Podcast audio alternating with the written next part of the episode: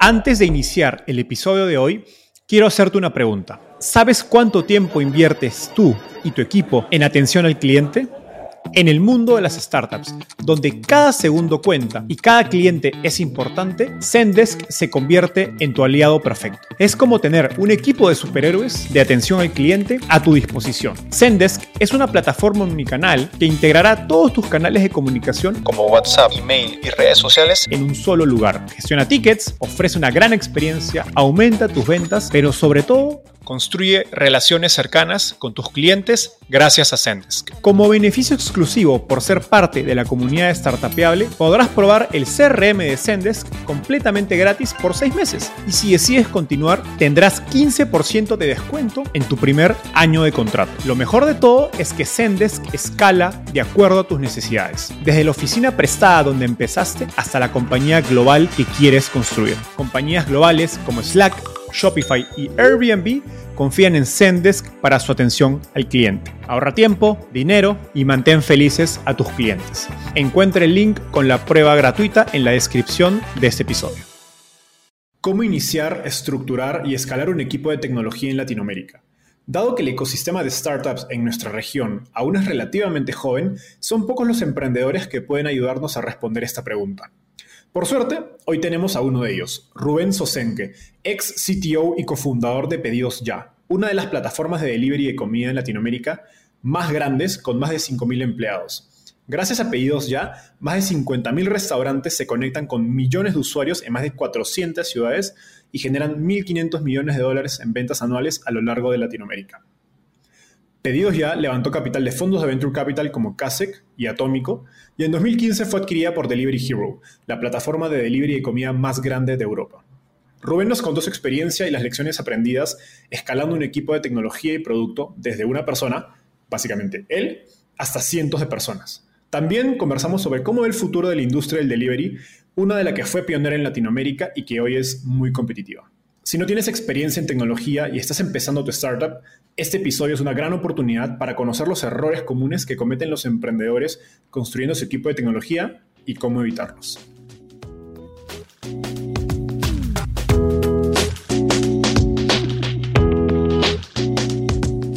Hola, mi nombre es Enzo Cavalier y soy un convencido de que el emprendimiento en tecnología es una oportunidad histórica para resolver los problemas más urgentes de Latinoamérica. En este podcast conversamos con emprendedores e inversionistas de las startups más impactantes de nuestra región para descubrir cómo se idearon, escalaron y levantaron venture capital para solucionar problemas tan grandes como la educación, las finanzas y la salud. Recuerda visitar www.startapeable.com donde encontrarás todo un ecosistema de recursos para tu camino startup. Hola Rubén, ¿qué tal? Bienvenido al podcast de Startapeable. Hola Enzo, ¿cómo estás? Muchas gracias por la invitación. Muy bien, encantado de tenerte acá. Oye, empecemos por la pregunta que siempre le hago a mis invitados. ¿Cómo llegaste al fascinante mundo de las startups? Una buena pregunta. Creo que inconscientemente. Eh, en ese momento, que era el 2007, eh, estaba estudiando analista en tecnología de la información y siempre me gustó en realidad hacer cosas por mí mismo y creo que nunca me planteé el hecho de trabajar siquiera en una empresa, sino que estaba estudiando, concentrado en la carrera y pensando a ver qué iba a ser lo siguiente, qué iba a hacer, pero no dónde iba a trabajar. Y medio que se dio de casualidad que justo cuando estaba a unas semanas de recibirme, me encontré con Ariel, eh, co-founder de PedioYa, también CEO, ex CEO, y que yo lo conozco de toda la vida. Él me encontré en un cumpleaños de un amigo en común y nos pusimos a conversar. y y él me dijo en qué estaba y yo también que me estaba por recibir. Yo tenía una idea eh, como para hacer reservas en restaurantes, vinculado con, hotelería. Este, y él me contó de, pedido ya y me dijo, ah, venía a trabajar conmigo y con Álvaro, que Álvaro, lo, otro de los co-founders de Pedido Ya, lo conocí en la universidad y tenemos esta idea. Así que bueno, cuando quieras te sumás y, comenzamos. Entonces fue medio como así, de, casualidad, no, nunca fue, ok, termino de estudiar y voy a emprender como que se fue dando naturalmente en esas situaciones.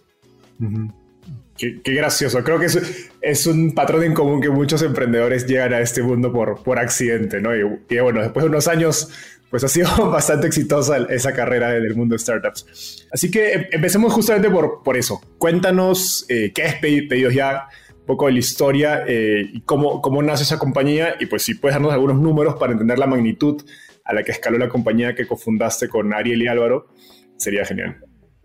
Eh, Pedido Ya surge a fines del 2007 en la Universidad Ort, que es donde Ariel y Álvaro se conocen, que yo también soy egresado de allí, y ellos se conocen en una materia que se llama justamente actitud emprendedora, y un día como ejercicio de clase nomás tenían que pensar una idea de negocio en cinco minutos pero el objetivo en realidad era poder pasar al frente y, contarla, eh, explicarlo en público cuál era la, idea y se les ocurrió. Así, pero ya, ¿por qué no hacemos un sitio web? En ese momento no había smartphones, digamos.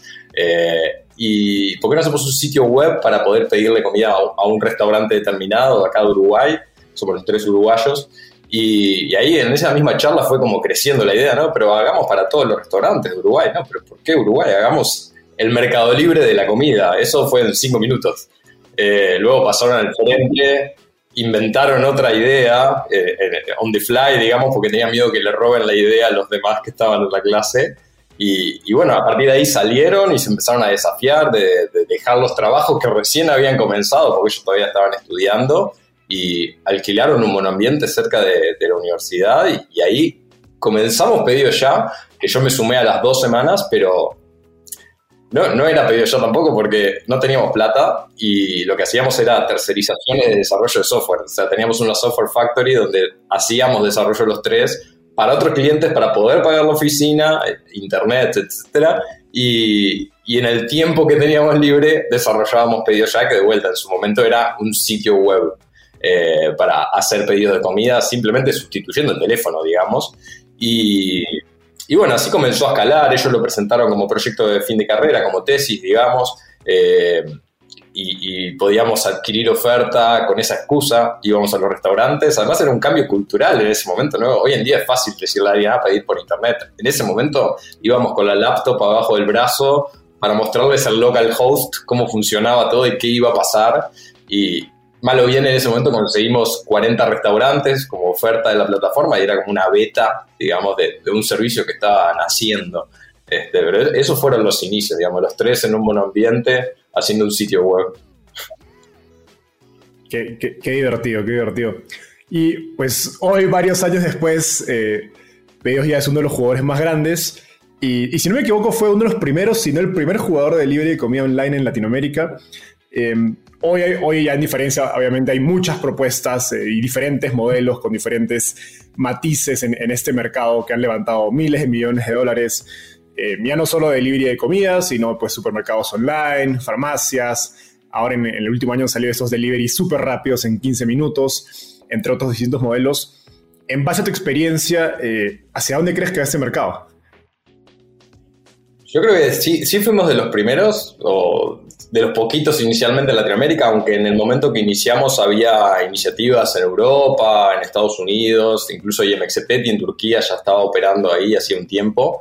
Eh, pero creo que cada vez al, ver este cambio cultural, o sea, en la realidad por lo menos latinoamericana, ¿no? cada vez fueron surgiendo más jugadores donde entendían que podían hacerlo de mejor forma o enfocarse en un nicho determinado y también como el concepto se fue reformulando, incluso ahora con el quick commerce, ¿no? Es como una nueva forma de, brindar una propuesta de valor, pero creo que siempre el foco está en, tres o cuatro variables, que lo que es conveniencia, tiempo, ¿no? Por tema de disponibilidad de las personas que están todo el día trabajando, tema de oferta disponible y también oferta a nivel de pricing. Y me parece que cada, cada nuevo emprendimiento que va surgiendo trata de solventar alguna de esas puntas todas a veces es muy difícil hacerlo. Entonces, sí van a ir surgiendo más emprendimientos y cada vez hay más, y se nota en Europa, en Asia. Eh, me parece que se va a saturar en algún momento, ¿no? Y sobre todo es un negocio hiperlocal. Entonces, es muy difícil eh, incluso hasta competir. Eh, y si alguien está establecido, es muy difícil desbancarlo, más allá de que tengas mucho capital, porque va a depender mucho de tu estructura, de, de cómo hagas la ejecución en esos lugares, ¿no? Incluso pasa con empresas muy grandes que operan centralmente, dicen, bueno, lanzo un nuevo país, contrato un country manager. como que no funciona muy bien así la cosa. Eh, yo creo que van a seguir surgiendo este tipo de emprendimientos, sobre todo en nuevos mercados, que todavía no está explotado, ¿no? Y empresas grandes no se enfocan en esos mercados, o no sé, en Centroamérica, por ejemplo, que son países relativamente grandes, pero igual uno quiere un Colombia, un Brasil, un Chile, una Argentina, ¿no? un México, eh, y no se enfoca ahí, bueno, localmente surgen esos emprendimientos, y acá es donde surgen estos M&As, pero, pero siempre surgen estas nuevas oportunidades de decir, acá encontré este nicho particular y puedo ser el mejor haciendo esto. Porque uno que se diversifica mucho, a veces hace todo, pero no lo hace bien todo, ¿no? Y alguien que se enfoca, no sé, solo en farmacias y puede tener mejor proceso de farmacias. Y si cuando alguien quiera farmacia va a pensar en ellos y no en alguien que hace de todo, pero más o menos, digamos. Yo creo que van a seguir surgiendo estos emprendimientos, pero va a haber un parate en algún momento eh, a nivel de innovación y sobre todo creo que hay una traba, entre comillas, media grande, que es la parte de logística, que es muy costosa. Entonces, más allá de que surjan estos emprendimientos y que haya mucha inversión, y sobre todo creo que también hay mucha inversión porque muchos VCs se han quedado fuera de otras posibles inversiones. Entonces, cuando surgen esta nueva oportunidad, ok, yo acá sí voy a entrar. Entonces, también por eso están como, tienen mucho capital disponible pero va a haber una frenada, me parece, porque hay cierta saturación en el mercado, eh, sobre todo por esto mismo, porque es hiperlocal. Entonces, es un mercado, ¿cuántas aplicaciones diferentes podés tener? Hay una guerra de oferta y demanda también, ya los usuarios no saben qué usar. Eh, entonces es como hacer foco en el segmento adecuado a nivel de rubro y segmento adecuado a nivel de cliente y ubicación geográfica. Entonces, como sí va a seguir creciendo, pero a nivel de expansión y no creo que venga una aplicación que desbanque a otra eh, ya cuando está establecida, ¿no? Ok. Qué, interesante lo que mencionas acerca de la saturación y los segmentos, porque el, playbook de pedidos ya, eh, en cierto punto, y luego Delivery Hero, que, quien los adquiere, incluye expansión a través de adquisición de otras compañías, de otros jugadores. Y de hecho, porque esta semana misma Delivery Hero adquirió a Hugo, justo en Centroamérica que mencionabas, que era, era como el Rappi de Centroamérica. Eh, y luego, hace unos días también el supermercado online mexicano Justo, que es de los más grandes, adquiere a Freshmart en Perú, de donde soy yo. Entonces, creo que siento que viene una ola de adquisiciones justo alineado a lo que cuentas. Como con tanto capital en ese sector, ¿Crees que hay realmente innovaciones que se pueden hacer, en, que se puede invertir ese capital de manera productiva? ¿O crees que mucho de ese capital va a terminar en, básicamente adquiriendo nuevas compañías? Yo creo que sí hay un foco de las empresas grandes en optimización, optimización obviamente. Entonces sí, gran parte del capital va en optimización de procesos. Recuerdo incluso en pedido ya teníamos mapeado todo el, proceso, digamos, de logística, por decir un ejemplo nada más, donde teníamos identificado en cada una de las partes si hacíamos esto, cuánto podíamos optimizar, ¿no? A nivel de unit economics. Entonces las empresas creo que grandes, que, que ya están en cierto punto, sí se enfocan mucho en realizar inversiones para optimizar el proceso de reducir costos, ¿no? Y, optimizar ganancia, obviamente. Eh, las empresas chicas me parece que más surgen de crezcamos, crezcamos, crezcamos y vemos cuál será nuestro éxito. Eh, y capaz que no tanto en ese foco. Eh, no sé si vendrá ola de M&As, porque depende mucho de las estrategias de cada una de las empresas en el rubro. A mí me parece súper interesante la estrategia de Delivery Hero y es la que aplicamos en Pedido Ya, porque al ser un negocio hiperlocal se requiere primero que nada una red existente o la creás de cero o la, o la conseguís. Y por otro lado, emprendedores. Acá la clave de los emprendimientos es el talento y tener a alguien local que conoce el ADN del mercado, que ya incluso construyó la red, que tiene ganas de hacerlo crecer y, ok, vení conmigo, toma capital, procesos, tecnología y seguí haciendo lo que venías haciendo. Entonces me parece una estrategia súper interesante y desconozco si hoy en día hay una ola porque por lo menos dentro de Pedido Ya yo lo viví eh, mucho y no sé cuántas semanas deben haber habido, pero en Argentina, y, se desconocen porque eran pequeños capaz en su momento, pero en Argentina mismo creo que adquirimos tres o cuatro empresas o cinco, te diría. Eh, entonces, claro, eso hace tiempo, pero Sin Imanes, Buenos Aires Delivery, Relivery, había varias, Onda Delivery creo que había otra, había varias que Claro, capaz que no, no, no, son de renombre, pero incluso en Chile, y bueno, las adquisiciones más recientes, digamos, a nivel temporal, en lo que es eh, Panamá, Bolivia, República Dominicana, esas también fueron adquisiciones como parte de la estrategia de expansión, que obviamente las empresas hacen un análisis previamente de costo-beneficio. Si yo quiero lanzar teniendo un playbook, digamos, ¿no? Hago un business plan, tengo mi, inversión necesaria durante X periodo de tiempo con mis adquisiciones, y bueno, ok, me sale esto, y este es el tiempo, ok, si tengo esta oportunidad de money, ¿cuánto me sale en cuánto tiempo? Es, es, es un análisis de inversión que se realiza, es una, es una muy buena estrategia. Hay algunas empresas que no la utilizan y prefieren ir ellos directamente. Incluso nosotros hemos tomado la decisión a veces de ir nosotros mismos. Teníamos la opción, pero no la veíamos relevante en ese momento por este mismo costo-beneficio, digamos. No sé si hay una ola, porque hay algunas de las empresas grandes que no trabajan bajo esa estrategia, eh, pero sí creo que va a seguir pasando, eh, incluso en otras industrias. Pero me parece que es muy relativo a este negocio más hiperlocal que precisas estar ahí, es casi una expansión barrio a barrio, te diría, eh, y no tanto me instalo en el país. Este, no, no, sé qué tantos negocios funcionan de esa forma, pero, pero yo va a seguir existiendo y sobre todo porque incluso en estas empresas de gimnasios y suscripciones, siempre hay negocios locales que nacen, crecen y cuando hay uno más grande y quiere expandirse, es una oportunidad. Entonces va a seguir existiendo, pero no sé si esto es llamarle ola, si cada vez van a venir más o menos. No, hay lugar para muchos, no hay lugar para muchos, ¿no? Entonces siempre o sos el primero o el segundo, ya cuando sos tercero o cuarto, o, te compras o te vas. No, no, no hay mucha opción en ese sentido. Y me parece que también es parte de esta estrategia, porque cuando un grupo grande tiene em, empresas en mercado donde ya es un tercero o un cuarto, busca la salida de alguna forma para poder enfocar e, e, invertir en los, en los negocios que son más rentables. Si yo tengo X cantidad de dinero disponible y prefiero invertirlo en un mercado que sé que el retorno va a ser mayor que en otro que potencialmente capaz que me voy a tener que ir. Y, empresas grandes han, han, tomado esa estrategia donde incluso son conscientes y dicen, yo voy a tal mercado nueve meses. Si en nueve meses yo no tengo los resultados esperados, me voy. Y son conscientes en hacer eso. Totalmente. Creo que este es un, es un negocio no solo de, que es mucho del, contexto local, sino de una escala mínima, ¿no? Y si no, escala, si no alcanzas esa escala mínima, que implica también los efectos de red o network effects, pues no vale la pena estar simplemente. O sea, ser el tercer, en este negocio en particular, creo que ser tercero o cuarto, incluso puede, puedes perder dinero, no es rentable simplemente. Y, por, y, por, y creo que eso ha pasado no solo en delivery de comida, sino incluso en, en ride hailing o básicamente eh, los servicios como Uber o Didi, donde se han ido retirando algunas ciudades donde simplemente no llegaron a la escala para que ese negocio sea rentable, ¿no? Y es gracioso porque creo que en, México, en Colombia, en Perú, uno va a, las ciudades más alejadas, a provincias, y encuentra también pequeños jugadores que están haciendo delivery de comida online que nadie los conoce, obviamente, pero dentro de sus propias localidades son muy fuertes, ¿no? Entonces creo que definitivamente es un, es un mercado de, donde la localidad importa, importa mucho. Oye, Rubén, ahora después de haberte eh, aprovechado y aprendido un poco de experiencia en, este, en esto de money y crecimiento eh, regional, me gustaría saltar a otro tema, que es tu, poco tu rol, tu rol operativo, el, que has tenido durante casi 10 años como CTO de, de pedidos ya en una compañía tecnológica obviamente enorme.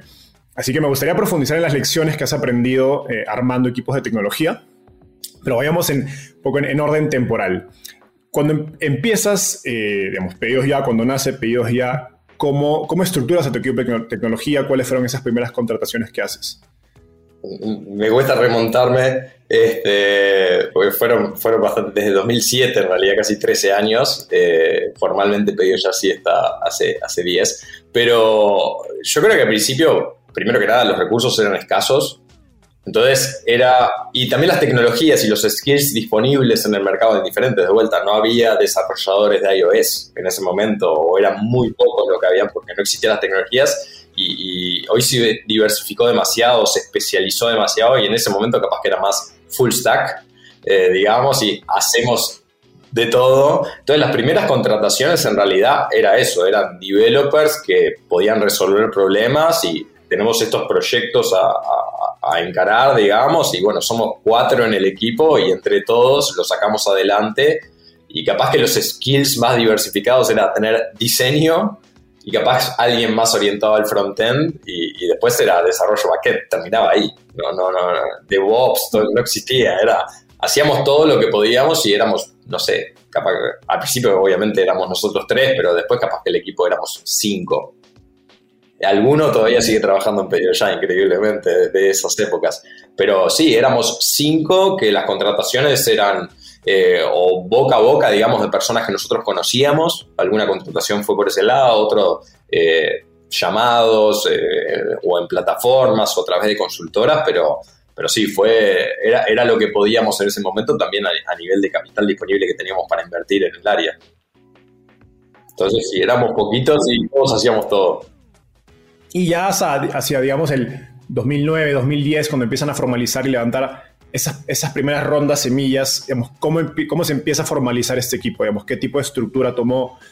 me imagino es algo, algo, interesante es que en ese momento creo que el rol de product management no era tan algo tan conocido en Latinoamérica. ¿Cómo eso se reflejaba en tu, en tu propio equipo? Sí, inicialmente entonces lo, lo, que pasó fue que era como una etapa igual de discovery porque de vuelta había un cambio cultural eh, y teníamos que encontrar, más allá de que capaz que conceptualmente existía el product market fit, igual había que encontrar la forma de, lograrlo, integrarlo a los mercados y, descubrir este playbook. De alguna forma, la tecnología era parte de esto, entonces como que había muchas iniciativas abiertas, entonces comenzamos a paralelizar esas iniciativas y creo que naturalmente se da de que empezás a tener el equipo de frontend y el equipo de backend, ¿no? Y se empiezan a cascadear los proyectos y yo te desarrollo esta parte, después pues la integras a nivel visual y está el área de diseño.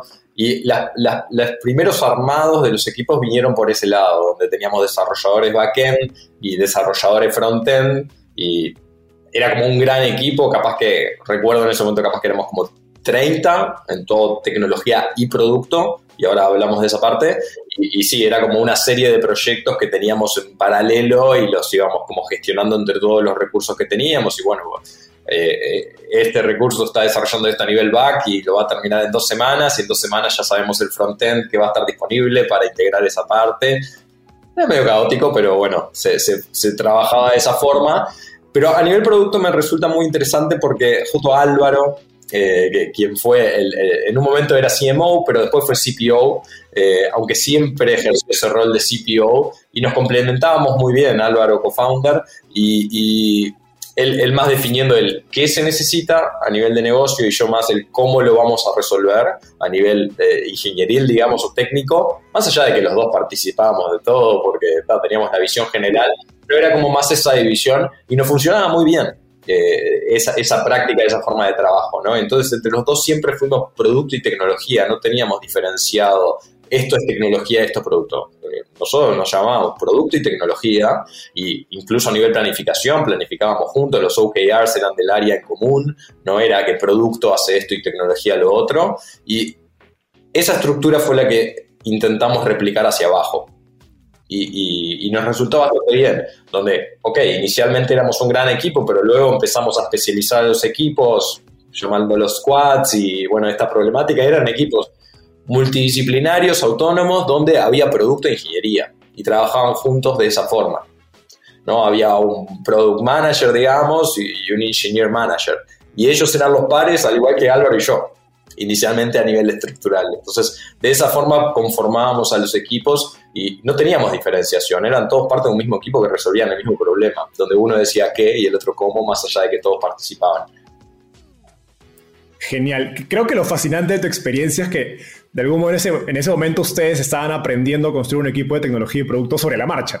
¿no? Hoy, hoy es mucho más fácil, puedes recurrir a, o a gente de ex grandes compañías, tienes de repente un amigo, un colega, un conocido ex Rappi, ex Nubank, que puedes ir, o un ex pedidos ya y preguntarle, oye, ¿cómo tú lo hacías? ¿no? En ese momento ustedes estaban aprendiendo sobre la marcha porque pues no había un ecosistema startup como tal, no había mucha gente a la que eh, recurrir y preguntarle, oye, ¿cómo tú lo has hecho? O, ¿cómo tú lo harías? ¿no? Exacto. Dicho eso, hoy, hoy mirando hacia atrás, eh, ¿qué harías diferente en ese, en ese equipo, en el armado de ese equipo inicial? ¿O qué recomendaciones tendrías para otras startups empezando a armar su equipo de tecnología? Un poco lo que estoy haciendo ahora Nilus. Em, no, yo, creo que todo parte y yo, creo que todo parte primero que nada de, la empresa en sí. ¿no? Entonces, a, nivel organizacional, la empresa, cómo, cómo se dividen las áreas funcionales y las responsabilidades y alcances, también cómo se planifica y cómo mide el negocio, y me parece que ya si esa parte no está bien definida, no va a funcionar bien ningún área de la empresa. Una vez que, esos son de los problemas particulares, particulares que veo hoy en día en, cualquier startup que inicia, si ya está mal definido esa concepción, después cada área no va a performar tan bien. Pero si eso está bien, Luego el área de tecnología que da soporte a toda la empresa y, obviamente a, sus consumidores, es donde puede tomar cuáles son los objetivos que se quieren lograr en un periodo de tiempo determinado y ahí definir los proyectos y entender dónde se van a hacer las inversiones adecuadas y cuáles son los skills necesarios. Entonces, yo diría de planificarse muy bien, ¿no? Y, y, en base a eso realizar el plan y no que sea un, porque lo que yo veo mucho también es que o subestiman mucho tecnología y tienen a una persona haciendo todo, o también hay una cultura de yo te digo lo que tenés que hacer y no yo te digo lo que quiero resolver. Entonces, hace esto. Y después, ah, no, pará, pasó una semana, no, no era esto, hace lo otro. No, no, pará, hace lo otro. Lo viví también, pero no está bueno a nivel cultural trabajar de esa forma y me parece que les pasa mucho. Entonces es mejor como bajar a tierra como un plan, ok, ¿qué es lo que queremos lograr? En estos tres meses hay mucha ansiedad también, ¿no? En el mundo startup, pero ¿Qué es lo que queremos lograr? E intentemos resolver este problema, probemos varias iniciativas, midamos el impacto y sigamos iterando y sigamos adelante. Entonces yo creo que hacer foco en un plan y entender cuáles son los recursos clave en cada una de estas etapas de crecimiento eh, me parece fundamental y entender esos skills. Digo, a mí me gusta trabajar con equipos multidisciplinarios donde sean las personas curiosas, donde quieran resolver un problema y yo no les digo lo que tienen que hacer, yo les digo a dónde queremos ir.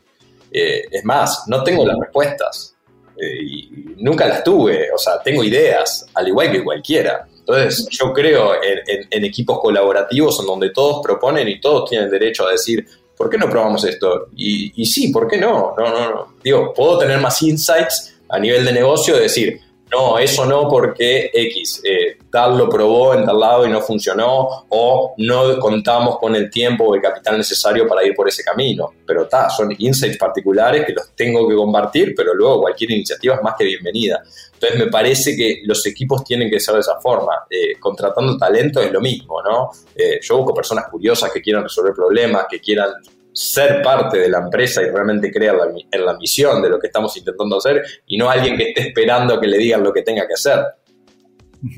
Y ahora, a un nivel más práctico, la realidad es que la mayoría de fundadores que uno puede ver en Latinoamérica no suelen tener un background eh, técnico o de producto. para ellos que están pensando armar ese primer equipo de tecnología, como sea contratar, no sé, dos, tres, cuatro desarrolladores, de repente buscar un tech lead, ¿cómo, cómo les sugerirías abordar ese proceso de definir, oye, o mejor dicho, definir las necesidades, planificar y, eventualmente ejecutarlo? yo, yo, creo que las estructuras a nivel general de cualquier organización, primero hay que conseguir como a los líderes de, de, esas áreas particulares o, de esos procesos que se quieren lograr y no empezar por abajo, porque uno no tiene la experiencia para poder liderar eso. Entonces, primero que nada, si el emprendimiento, uno de los cores del negocio es tecnológico, lo primero que le diría un founder es conseguite un co-founder tecnológico. Eso sería lo primero y, no que sea un empleado de la empresa que en algún momento se puede ir capaz, sino tomalo como, como un co-founder o que sea par tuyo y que esa persona sea la que empiece a formar ese área y no alguien que no tiene experiencia. Yo no sé de logística, me pongo a contratar a gente para que trabaje en un área de logística, no sé ni cómo liderarlos, eh, pero prefiero contratar al Chief Logistics y que sepa, es, que sepa del tema, que sea un gran talento, ¿no? que tenga ganas de empoderarse de, un área y hacerla crecer. Entonces, me parece que lo primero es conseguir a esas personas que van a liderar el área para que en conjunto o ellos mismos empiecen a definir cómo va a funcionar este área. Eh, pero me parece que se requiere mucha organización entender cómo funciona la tecnología respecto a una empresa y no es simplemente contratar desarrolladores. Hay, hay todo un análisis, una planificación que se requiere hacer antes de poner una línea de código. Este, incluso haciendo ese análisis previo, capaz que tomándose tres semanas y puede sonar mucho tiempo, las cosas después salen mucho más fáciles que estar tres semanas intentando y volviendo y yendo y iterando y probando cosas que si uno hacía bien el análisis de un principio, después salía fácil. Entonces, al no tener claros estos conceptos, lo mejor es tener a alguien que tenga ese conocimiento y empoderarlo y que esté en cierto nivel dentro del estatus de la empresa como para para tener el empoderamiento de crear esa área este, y no hacerlo uno mismo si no tiene experiencia. Pero mi, consejo sería conseguir a alguien que lo pueda hacer bien, sobre todo si es core de la empresa la tecnología, ¿no? Buenísimo. No, total, totalmente de acuerdo. Ahora, en una eh, entrevista anterior contabas cómo en, cierto punto de la expansión digamos, regional de, de pedidos ya empiezan a enfrentar retos de escalabilidad de su plataforma tecnológica que tuvieron que ir cubriendo, contratando más puestos operativos porque el, digamos, el desarrollo de la tecnología no iba a la par. Cuéntanos un poco más sobre cómo fue esta etapa y, en qué consistieron estos retos. Ah, etapas complicadas. Em, sí, a ver, eh, eh, está un poco relacionado a lo que comentabas anteriormente. Nosotros comenzamos en finales de 2007, donde a donde podíamos mirar era complicado, porque era o Mercado Libre o Despegar, o no, no habían empresas tan grandes que hayan enfrentado determinados retos, digamos, tanto a nivel de escalabilidad de una plataforma o a nivel de un equipo organizacionalmente hablando.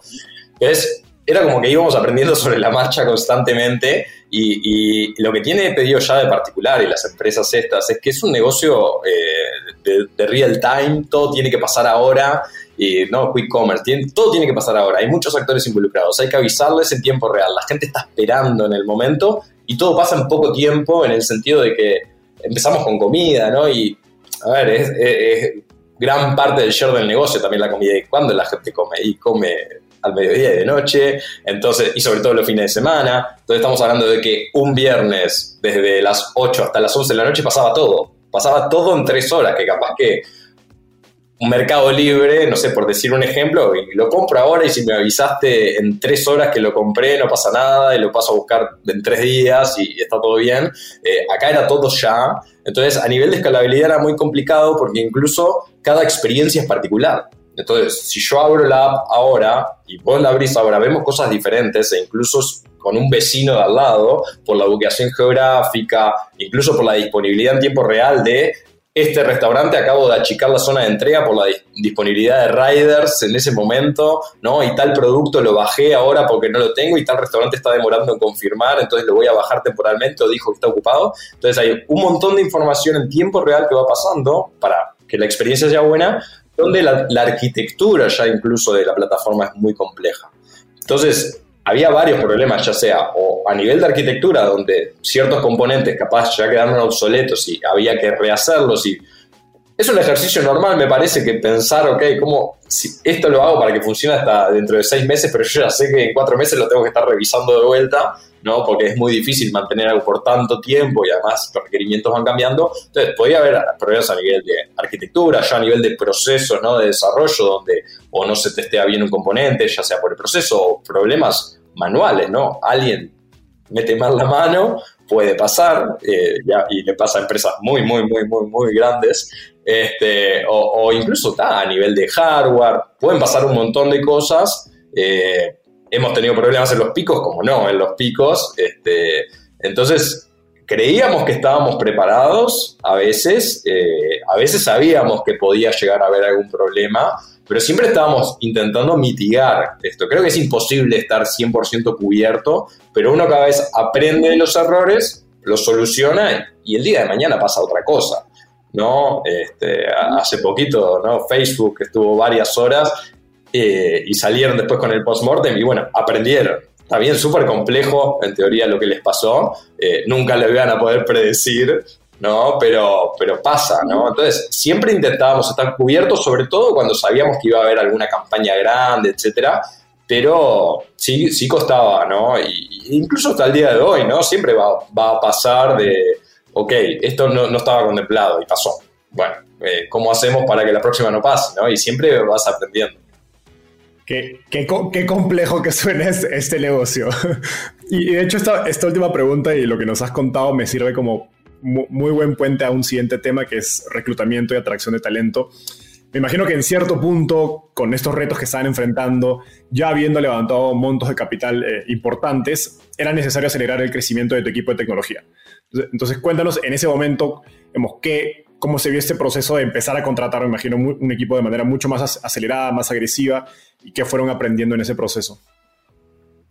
Sí, un poco la decisión del crecimiento del equipo de tecnología viene por el tema de las necesidades del negocio y, los recursos de un emprendimiento son finitos, no importa que tengas miles de millones, es eso. Entonces, ahí va la planificación del negocio en las necesidades de paralelizar cosas. Entonces, ok, yo no puedo trancar un proceso del área de finanzas porque estoy haciendo algo para el área comercial. Los dos tienen que ir en paralelo. ¿no? Entonces, como el emprendimiento por todas las áreas funcionales es lo que sostiene eh, todo, todo, para que funcione bien, digamos, y crecen en paralelo, entonces no podemos trancar uno por otro. Entonces esta necesidad de paralelización es lo que a uno le indica, ok, si yo estoy organizado de esta forma, preciso, por ejemplo, tener un equipo dedicado a esto, eh, que no se lo puedo delegar a otro equipo porque obviamente si no deja de hacer lo que está haciendo. Entonces surge un poco por esa necesidad que incluso conscientemente a veces determinados proyectos no se hacían en ese momento porque, ok, no tenemos gente disponible. Para hacer esto precisamos crear un equipo o precisamos que un equipo se libere. Entonces, siendo consciente de esa forma de trabajo fue cuando empezamos a, crecer y a escalar, ¿no? a organizarnos de determinada forma, que es un aprendizaje, ¿no? Íbamos cambiando la forma de organizarnos también a medida que pasaba el tiempo, más allá de que las bases eran las mismas, íbamos como reestructurando y ahí es donde surge como esta ola un poco más fuerte de contratación, entendiendo ya a nivel general cómo deberíamos pararnos frente a la organización, a la empresa y cómo le vamos a brindar el soporte necesario. Y ahí fue cuando empezamos a escalar los equipos y a tener contrataciones eh, cada vez mayores en base a las necesidades esto, ¿no? De, ok, yo la estructura la tengo organizada en estas tribus y estos equipos con estas responsabilidades qué, partes, qué huecos me faltan, ¿no? Por estos skills necesarios para, para estos squads eh, multidisciplinarios, autónomos, etcétera. Entonces decíamos, ok, precisamos cinco backend engineers, precisamos cuatro iOS developers, etcétera, etcétera, ¿no? UX designers, y, y ahí íbamos como armando el puzzle y llenando los huecos que nos faltaban. Y, y sí, fue un proceso que al igual que aprendíamos cómo organizarnos a nivel tech, también aprendíamos cómo hacer el proceso de recruiting. Incluso llegamos al punto en donde el área de people tenía personas adentro de tecnología que eran, estaban enfocadas solamente para recruiting de tech y producto. Teníamos cuatro o cinco personas que estaban en el piso de tecnología porque tenían que entender qué hacíamos, cómo lo hacíamos para poder venderlo, ¿no? Y, y, bueno, así fue que empezó a mejorar ese proceso donde teníamos un área especializada para recruiting. Obviamente empoderábamos mucho a los líderes de los equipos para que sean ellos los owners de las búsquedas y, ellos los dueños de las contrataciones y bueno, toda la organización del proceso de entrevistas y, bueno, el, proceso de hiring, de, onboarding, ¿no? Y, tratar que la estructura esté preparada para que la persona sea lo más productiva posible lo antes posible. Entonces, también fue un aprendizaje que yo creo, digo, personalmente creo que estos procesos grandes a nivel empresa, ya sean organizacionales, no solo en tecnología de productos, sino en cualquier área de la empresa, a nivel organización, a nivel hiring, etcétera, son cosas que van iterando constantemente. Incluso asumo que en Facebook, en Mercado Libre también les pasa, sigue creciendo, creciendo, creciendo. Ok, esto lo tenemos que hacer de otra forma, si no, de la forma que lo estamos haciendo, no vamos a poder seguir creciendo a este ritmo. Entonces son como procesos que se revisan, obviamente, capaz que el 80% queda, pero ese otro 20% que es el diferencial es lo que se va iterando para cada vez perfeccionarlo más. Buenísimo. Y justo mencionabas algo interesante, que es cómo el equipo de, people o de talento tenía un rol dentro del equipo de tecnología para poder eh, conocer mejor cómo atraer y, reclutar talento eh, digamos, tecnológico al equipo de pedidos ya. Y en ese contexto, cuéntanos cómo, cómo, tenía, cómo era su proceso de selección, ¿no? Y qué tan ágil era o cómo lograban que, era, que sea rápido, dado que estaban creciendo tan aceleradamente. Imagino, como nos dices justamente, las necesidades del negocio iban creciendo y cambiando rápidamente. Era complicado hacer lo que sea ágil y, dependía mucho del momento y el tipo de expertise que se precisaba, pero teníamos también, al igual que la empresa que tiene sus KPIs, ¿no? ese área también tenía su funnel ¿no? y, sus KPIs, tratábamos de identificar cuáles eran los cuellos de botella para mejorar esas partes del proceso para cada vez hacerlo más ágil. Entonces, si a nivel de sourcing, por ejemplo, dependíamos solo de ellos, y era muy complejo porque tenían sus herramientas este, y, también capaz que era más de, no, sé si llamarlo broadcast, pero capaz que era un poco más masivo, más allá de que se hacía headhunting, capaz que era muy importante que los propios equipos también tomaran esa responsabilidad del sourcing para que cada vez sean más y por lo menos de, mejor nivel, o no sé si mejor nivel, pero con más confianza, ¿no? Porque el, talento atrae talento, entonces era súper importante que, que, los propios del equipo traigan a personas e incluso teníamos un, plan de referidos que se pagaba muy bien para eso, para traer gente a, a la empresa. Entonces, identificando cada una de las etapas de ese panel es donde íbamos haciendo mejoras. Entonces, estaba la parte del sourcing, proceso de entrevistas también era una de las partes donde tratábamos de entender la cantidad de entrevistas, qué tipo de entrevistas se hace, cuánto demora entre una y otra para poder acortar esos tiempos, ¿no? Y después la parte del onboarding también se identificaba qué era lo que se hacía en esos momentos. Incluso yo participaba del proceso de onboarding de varias personas de, de tecnología, donde yo hacía como la presentación de la empresa más desde el punto de vista, no tecnológico, pero tecnológico founder, ¿no? contando la historia, etcétera. Eh, pero teníamos como identificada cada una de esas partes para cada vez acelerarlo más. E incluso, a ver, Uruguay es chico, hay mucho talento, pero, pero bueno, es un mercado que está bastante hot en ese sentido. Eh, entonces teníamos que traer talento de afuera. Estamos hablando pre-pandemia, venía gente de Venezuela, Cuba, Colombia. Ya buscábamos talento en otros mercados y bueno, y surgió también la iniciativa de Gabriel Hub en Buenos Aires también como para poder expandir este, porque realmente se nos dificultaba, más allá de tener el capital disponible, no, no es tan fácil escalar un equipo de tecnología y producto. Buenísimo. Y, digamos, hoy, eh, más, allá de las capacidades técnicas, de, manera, de, manera, más práctica, ¿qué buscas en una entrevista en un desarrollador? ¿no? Y cómo eso se evidencia dentro de tu proceso. Que sea persona.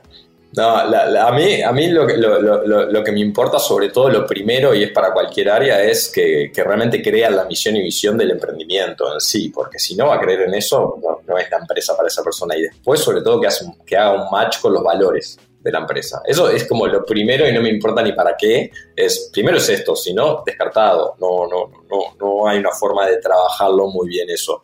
Una vez que, está eso pasado, sobre todo para, el área de producto y tecnología, yo quiero personas que sean autónomas, proactivas, que le guste resolver problemas y que realmente se sientan parte, ¿no? Que, toma, acá está el problema, resolverlo y que le guste hacer eso.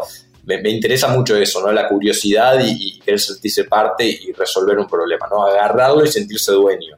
Eso es como más lo primero. Asumo que si llegó hasta esa instancia, los skills técnicos los tiene entonces es mucho más la evaluación de la persona y cómo, cómo se va a adaptar al equipo, de la forma de operar, ¿no? Ya hay una cultura generalmente instaurada y hay que entender si va a haber un fit ahí, ¿no? Porque si no, ya, ya puede haber problemas y uno tiene que ser como jefe, digamos, justo. Entonces no, no puede dejar pasar determinadas cosas por la imagen que está dando a los demás, ¿no? Entonces me parece súper importante entender estos valores más particulares de la persona y sobre todo si eso machea con lo demás, porque si tuviste el mismo criterio de selección, debería machear. Entonces no puedes encontrar una persona muy dispar en ese sentido. Pero me interesa sobre todo eso, la curiosidad, las ganas de, mover las cosas y, de resolver problemas. Y de trabajo en equipo, sobre todo. Eh, individualidades. Eh, Puede haber algunos muy buenos, pero tiene que haber una forma de trabajo en equipo de alguna forma. Está bien, capaz que no sabes liderar a un equipo, pero podés ser parte y trabajar en equipo. Eso es fundamental porque el emprendimiento es un esfuerzo colectivo, no es de uno. Me, parece genial este último punto. Y eh, de hecho esto me lleva al, tema del mercado de desarrollo de software. Y es que hoy, pues, el mercado de tecnología está más caliente que nunca en Latinoamérica y la demanda por talento se ido por las nubes, no solo de startups locales, sino corporativos, así, incluso startups internacionales contratando remoto y se pelean por, por los, de, los desarrolladores latinoamericanos. Y, es gracioso porque en este contexto, pues la, mayoría de startups locales no siempre van a tener los recursos necesarios para ofrecer los mejores salarios, los mejores paquetes de compensación. ¿Cómo le vendes tú a, un talento tecnológico a la compañía? ¿no? ¿Y cómo fue evolucionando en el caso de pedidos ya esta venta a medida que escalabas? Porque me imagino que era distinto pues vender la, visión de la empresa, la misión cuando era etapa pre-semilla o versus cuando estaba en una serie A o una serie B. Yo creo que primero es realmente creer en lo que uno está haciendo para poder venderlo bien. Y eso es lo primero. Y lo segundo o sea, depende el nivel de la persona que se esté contratando, pero, a ver, hay, la persona está buscando ciertas cosas, o sea, cada individuo tiene sus necesidades y, sus deseos dentro de un trabajo y, me parece que hay que entender a la persona para poder ofrecerle lo que esa persona quiere, ¿no? Capaz que la persona quiere más vacaciones y bueno, si uno tiene esa flexibilidad, si le ofrece eso, va a haber un match en ese sentido. Eh, pero sí me parece que a nivel general eh, por lo menos las personas que más me ha resultado es los que quieren libertad en el trabajo, pero libertad en el sentido de la toma de decisión de lo que están haciendo y que no sea todo como estructurado. Entonces sentir que son partícipes realmente y, que pueden aportar. Entonces me parece que la venta más viene por ese lado, en donde acá tenemos un montón de cosas para hacer, vos sos el dueño de los problemas, yo no te digo lo que hacer, yo te digo hacia dónde vamos, trabajamos en conjunto y decidimos entre todos eh, nos equivocamos juntos, aprendemos y seguimos iterando y me parece que va más en una venta de la forma de trabajo también y no solo de la empresa y de las posibilidades de crecimiento que hay dentro del emprendimiento. Entonces, más allá de la compensación económica, eh, también obviamente está el, nivel de vida que va a tener trabajando en ese emprendimiento, ¿no? ese balance capaz y las posibilidades que tiene de crecimiento. Después, por otro lado, está el tema de compensación económica a nivel de, no sé, stock o de equity según las posibilidades del emprendimiento, que eso puede ser eh, una buena forma de compensar para balancear el salario que uno no puede pagar en ese momento. Pero por otro lado también lo, que sucede es que en empresas que han crecido mucho, no sé, bueno, pedido ya, Mercado Libre, Despegar, etcétera, donde toman determinado volumen ya que la forma de trabajo, sobre todo para posiciones que están hace muchos años, cambió totalmente. De, no sé, estoy hace ocho años trabajando en Pedido Ya y tu rol es totalmente diferente, seguro, lo que hacías hace ocho años a lo que estás haciendo ahora, que probablemente si, si hiciste las cosas bien y si creciste, sos mucho más facilitador, hacer que las cosas pasen, ya dirigís a líderes de equipos, ¿no? Y no es para todos, porque el que empezó hace ocho años haciendo eso, le gusta hacer, quiere resolver cosas, quiere que sea algo tangible, ver el impacto al otro día de lo que hizo, y el rol cambia. Y hay muchas personas muy buenas que ganan muy bien, que están en esos roles hoy en día, que quieren de vuelta volver a la cancha en ese desafío. Eh, y ahí me parece que hay una muy buena oportunidad para los startups, en donde pueden traer muy buen talento, donde ya pasaron por eso y donde no necesariamente están esperando percibir económicamente lo mismo, porque hoy en día no les motiva tanto eso, sino más que el mucho más el desafío, ¿no? Que lo económico, que saben que va a estar bien igual. Entonces, yo en ese sentido no me desalentaría porque hay mucho talento por ese lado. Obviamente es difícil de conseguir, ahí sí hay que venderles la misión y la forma de trabajo, pero, pero hay muchas oportunidades en ese sentido. Qué, interesante lo último que dices, porque creo que eso es uno de los retos interesantes de una startup en términos de, talento y es que pues los roles cambian muy rápido, ¿no? Y creo que hoy día aún más mucho más rápido, o sea, en seis meses puedes entrar a trabajar como el puesto X y a los seis meses estás haciendo otra cosa totalmente diferente y ya eres jefe y tienes un, equipo a, tu cargo y después de repente te cambian de área en este contexto y en tu tiempo como, como CTO, ¿qué, lecciones has aprendido acerca de cómo retener e, e, incentivar el talento?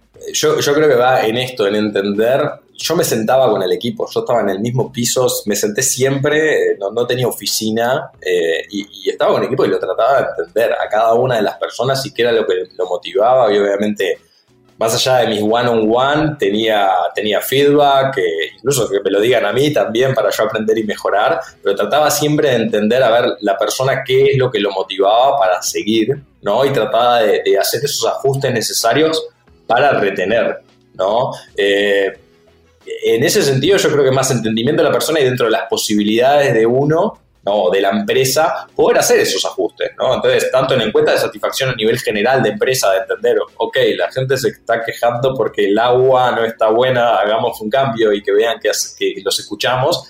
Eso más a nivel de individuo también, ok, a esta persona le mueve esto. Si esta persona no está cómoda dirigiendo un equipo porque no le gusta dirigir un equipo, y bueno, lo voy a sacar si quiero retener a la persona, no puedo obligar a que siga haciendo eso porque probablemente pueda dar valor en otra parte, como ya lo ha hecho antes, eh, sí probar, ¿no? Es como todo un A-B testing en ese sentido. Vamos a probar, ¿te parece? Tres meses, pero que sea muy colaborativo. Incluso cuando en, las sesiones de, reviews y feedback y, la generación de objetivos, ¿no? del área, eh, yo lo tomaba como algo colaborativo. Era, para mí, los objetivos de tu área o los personales tuyos en estos tres meses deberían ser estos y no estaban escritos en piedra. ¿Qué te parece? Y la persona me decía, mira, yo agregaría esto, modificaría esto, sacaría esto. Era como colaborativo para que la persona se sintiese partícipe y sobre todo asuma el compromiso. Ok, entre los dos combinamos que era esto lo que ibas a hacer. No tenés forma de decirme, no, pero vos me obligaste a hacer eso. Digo, vos te comprometiste que no ibas a llegar a 100, ibas a llegar a 70 y yo te dije, ok, llegaste a 50. Vos me dijiste 70, no yo. ¿No? Entonces, como hacer partícipe a la persona y realmente que se sienta escuchada, me parece que es de lo más importante de cualquier trabajo. Eh, y esa es la mejor forma de retener, que la persona sienta que, está aportando y, ya cuando no recibe feedback, cuando no sabe si lo que está haciendo está bien, ahí es donde empiezan a surgir los problemas. ¿No? Entonces muchas personas piden, por favor, pásame feedback. Tipo, no, no, decime si estoy bien, si estoy mal, qué esperas de mí, qué no esperas de mí, porque no saben qué, si están haciendo las cosas bien o no. Y, eso depende mucho de los líderes. Y la retención de talento eh, depende del líder. Totalmente. Rubén, ya para cerrar este, este punto, este tema acerca de talento. Hoy, además de, pues, de ser CTO en Nilus, la compañía que nos mencionaste, eres asesor de varios emprendedores. ¿Qué otros errores en común ves en la, en estructuración y gestión de los equipos de tecnología, sobre todo en la etapa más, más temprana de una empresa?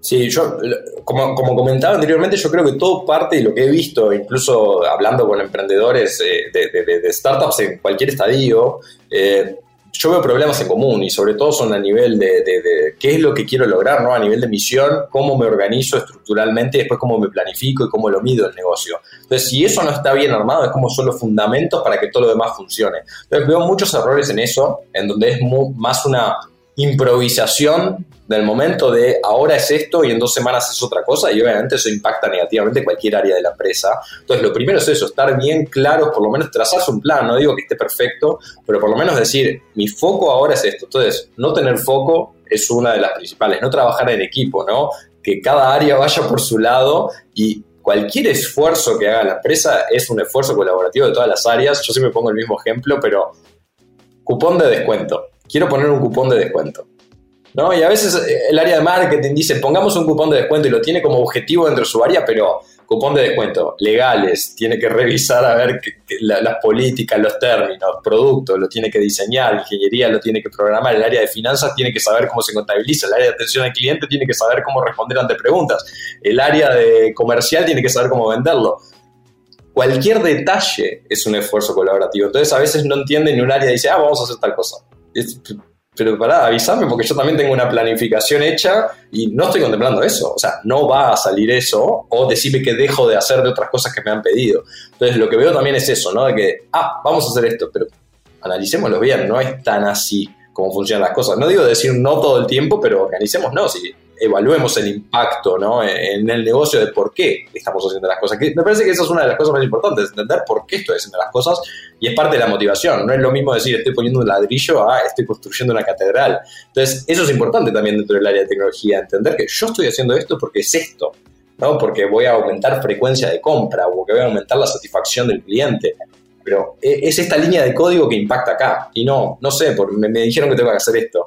Y eso es parte de la retención de talento. Entonces, los problemas principales que yo veo es eso, es foco, trabajo en equipo, la planificación clara, ¿no? Y el hecho de no improvisar, o la toma de decisiones que no es muy consciente a veces de aparecen oportunidades y vamos a hacerlo. No, vamos a hacerlo, ok, ¿qué dejamos de hacer?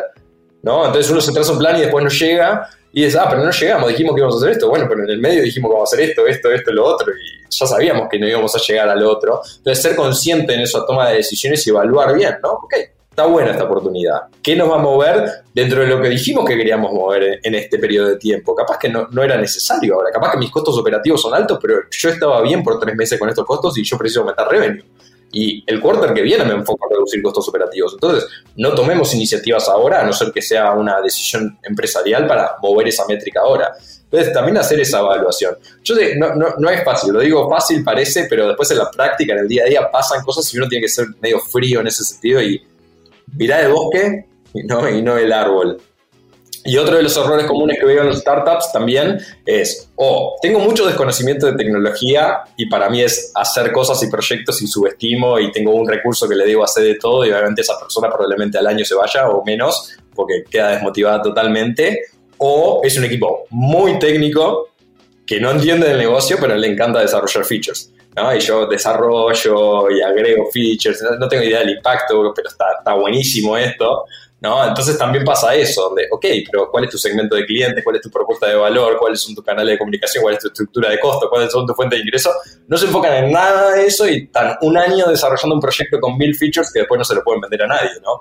Entonces, hay como de los dos niveles y me parece que a los muy técnicos le falta mucho negocio, a los muchos negocios le falta muy técnico. Al ser founder me parece que uno tiene que tener esa visión más holística y macro de cómo va a funcionar todo, cómo en mi modelo de negocio, ¿no? las nueve variables que, que, implican cuáles son mis actividades clave, cuáles son mis key partners, ¿no? Este, etcétera, etcétera. Eh, falta eso, ¿no? Y uno a veces hace foco mucho en lo que tiene que hacer y no entiende que el esfuerzo es de todas las áreas e incluso identificar qué es lo que uno no está cubriendo hoy en día y poder encontrar las personas adecuadas para poder suplir esas necesidades. Es medio multisombrero al principio, pero uno tiene que entender dónde yo doy más valor y ponerle el sombrero ese a otra persona que lo sepa hacer mejor, ¿no? Me, encantó esto último que mencionabas porque en, un episodio pasado Alejandro Casas de Symmetric mencionaba que una de las cosas que faltan en los emprendedores en Latinoamérica es combinar tanto la ingeniería de software con la ingeniería de mercados, ¿no? Y usualmente se descuida o uno o el otro. Oye, Rubén, hemos llegado al segmento final de la entrevista. Eh, en esta etapa se llama ronda de tweets. Básicamente te voy a hacer una pregunta y me tienes que responder en lo que te toma escribir un tweet, es decir, menos de un minuto. ¿Estás listo? Preparado. Estoy viajando de Ciudad de México a Montevideo. ¿Qué libro debería leer? Eh, Founders at Work. ¿Por qué? Eh, como emprendedor ese libro a mí me encanta porque cuenta entrevistas eh, early stage de emprendimientos conocidos hoy en día, eh, pero viejos, capaz, Yahoo, Lycos, Lotus, Gmail, Hotmail, Apple incluso. y, es súper interesante, sobre todo, capaz que me extiendo un poco más, pero lo que está bueno como emprendedor es leer historias y sentirse identificado, ¿no? A veces uno emprendiendo se siente que está muy solo ¿no? Y cosas que le están pasando a uno no las puede a veces compartir con nadie, incluso teniendo co-founders. Eh, también nos está pasando a nosotros tres o a nosotros dos, pero y, leer esas historias uno se da cuenta que es parte natural del camino. A veces, ah, mira, les pasó lo mismo que a nosotros, tan mal no estamos, ¿no? Son, son Apple. ¿no? Entonces es súper interesante poder leer esas, esas historias. Creo que el, de Yahoo es una entrevista al primer empleado de Yahoo. Entonces es súper interesante escuchar esas experiencias. Incluso me acuerdo una, una, uno que decía, un empleado, no me acuerdo de qué empresa, de que llegó y no tenía oficina, su oficina era el lugar donde estaba la mesa de ping-pong y usó la mesa de ping-pong como, como su, escritorio por un tiempo, ¿no? Entonces, escuchar esas cosas, ¿no? Esa desprolijidad de un startup es súper interesante y motivante, me parece. Buenísimo. ¿Qué te gustaría cambiar del mundo de las startups en Latinoamérica? Buena pregunta. Y creo que fue de las primeras charlas que tuvimos vos y yo hace, hace bastante, este, y por eso conversamos de todo, la verdad.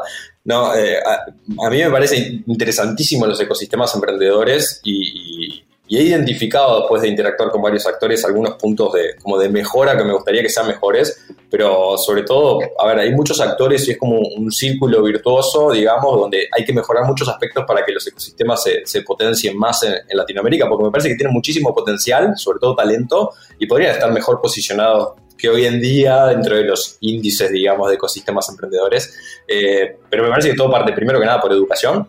Nadie te enseña a emprender y, me parece que falta mucho más de eso, más allá de que hay iniciativas, me parece que le falta mucho más contenido, más allá de que hoy en día uno puede aprender de otros, pero no es lo mismo. Entonces, a emprender a nadie le enseñan, entonces está bueno como enfocarse en eso. Por otro lado, la profesionalización de las entidades públicas y privadas que apoyan a emprendimientos, emprendedores, me parece que le falta bastante, bastante profesionalismo, eh, no solo desde, desde, qué punto ayudan, sino incluso con los capitales que apoyan. Eh, hay entidades que apoyan, no sé, 25 mil dólares. ¿no? Hoy en día no haces nada con ese capital, entonces es como que realmente no entienden cuáles son las posibilidades de crecimiento de un emprendimiento, ¿no? Y sobre todo las personas que están por detrás, que son muy buenas, pero a veces dentro de la evaluación o algo se, pierden de cosas por no entender tanto cómo funciona el mundo en general del emprendedurismo.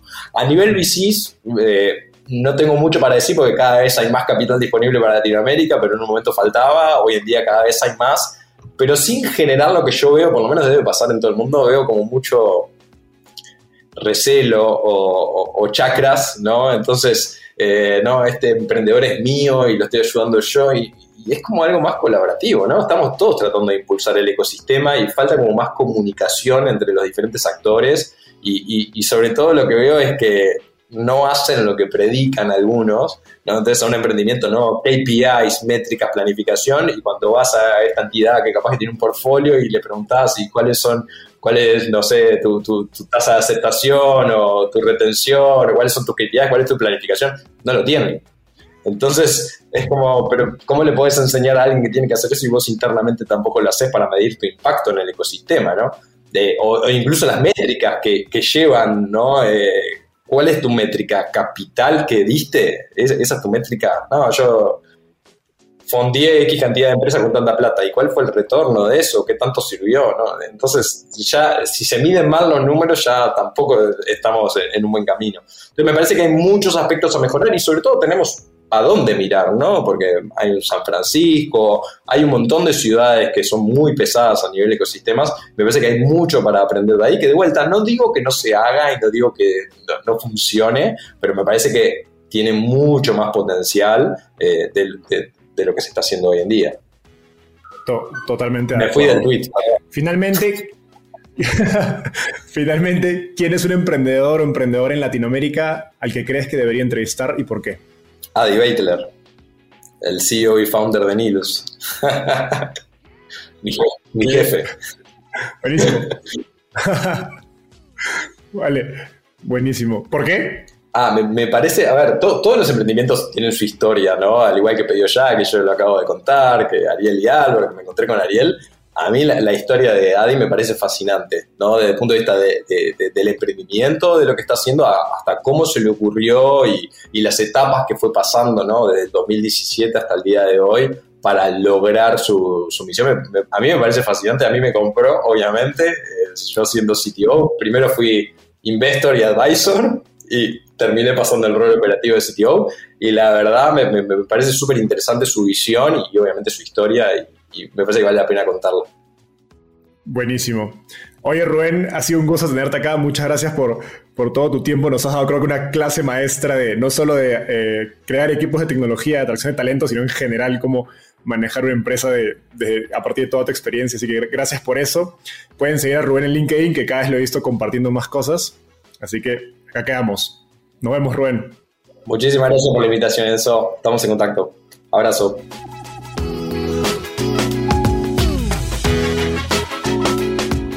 Gracias por escuchar este episodio. Espero que te hayas llevado tanto como yo. Suscríbete a nuestro podcast para seguir aprendiendo de los principales referentes del ecosistema startup en Latinoamérica. También visítanos en www.startapeable.com donde encontrarás un glosario, blog y directorio con recursos valiosos para tu startup.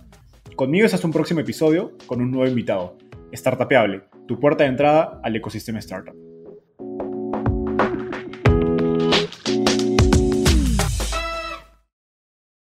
Este es un podcast producido por Explora.